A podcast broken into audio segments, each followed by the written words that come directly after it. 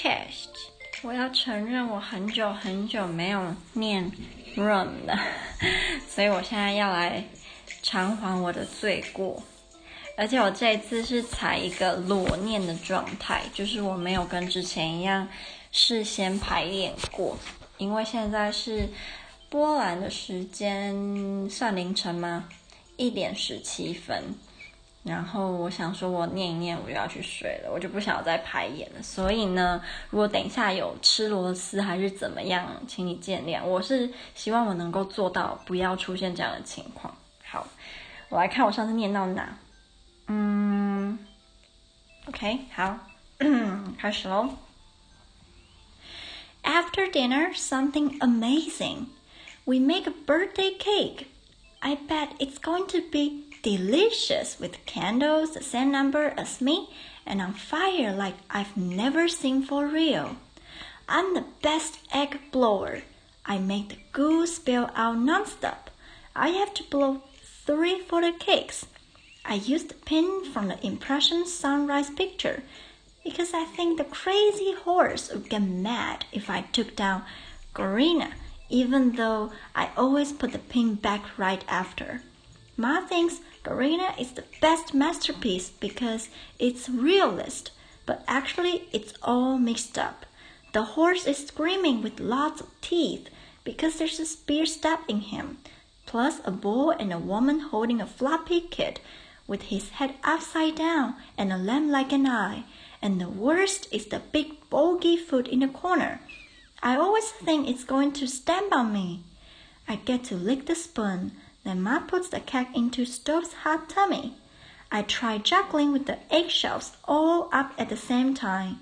Ma catches one. Little jacks with faces? Nah, I said. Will we make them a nest of flower doll? If we defrost those beads tomorrow, we could use the juice to make it purple. I shake my head. Let's add them to egg snake. Egg snake is more longer than all around room. We've been making him since I was three. He lives in underbed, all coiled up, keeping us safe. Most of his eggs are brown, but some things there's a white. Some have patterns some from pencils or crayons or pen or bits stuck on with floor glue. A foil crown and a yellow ribbon, belt and threads and bits of tissues for hairs. His tongue is a needle that keeps the red thread going right through him.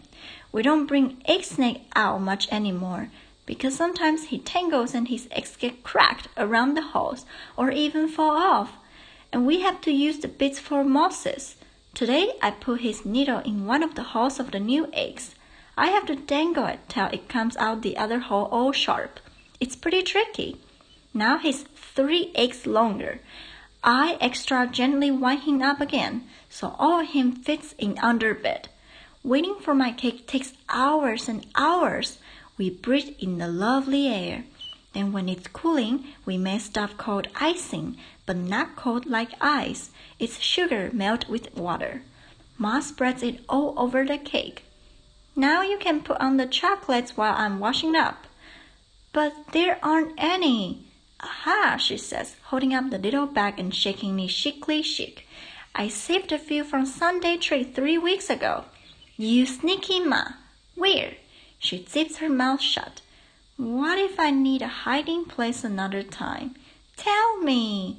Ma's not smiling anymore. Shouting hurts my ears. Tell me the hiding place. Jack, I don't like there to be hiding places. What's the big deal?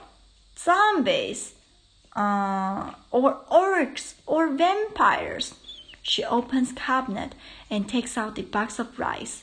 She points in a dark hole. It was just in with the rice that I hide them, okay? Okay. Nothing scary will fit in here. You can check any time. There's five chocolates in the bag. Pink, blue, green, and two reds. Some of the color come off on my fingers when I'm putting them on. I get icing on me and suck it every bit. Then it's time for the candles, but there aren't any. You're shouting again, says Ma, covering her ears. But you said a birthday cake. It's not a birthday cake if there's no five candles on fire. She puffs her breath.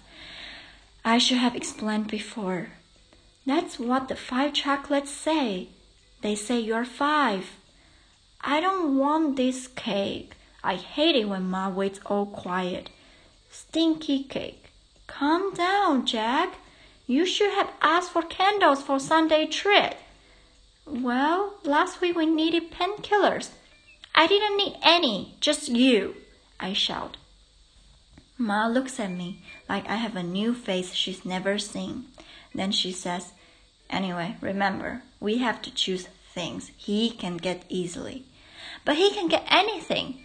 Well, yeah, she says, if he went to the trouble. Why he went to trouble? I just mean he might have to go or to two or three stores, and that would make him cranky. And what if he didn't find the impossible thing? Then we would probably never get any Sunday treat at all. But Ma, I laugh. He doesn't go in stores. Are in TV. She's chewing her lips. Then she looks at the cake. Well, anyway, I'm sorry. I thought the chocolates would do instead. Silly Ma. Dumbo. She slaps her head. Numbskull, I say, but not in a nasty way. Next week when I'll be six, you better get candles. Next year, says Ma. You mean next year. Her eyes are shut. They always do that. Sometimes and she doesn't say anything for a minute. When I was small, I thought her battery was used up, like happened to watch one time. We had to ask a new battery for him for Sunday treat. Promise? Promise, she says, opening her eyes.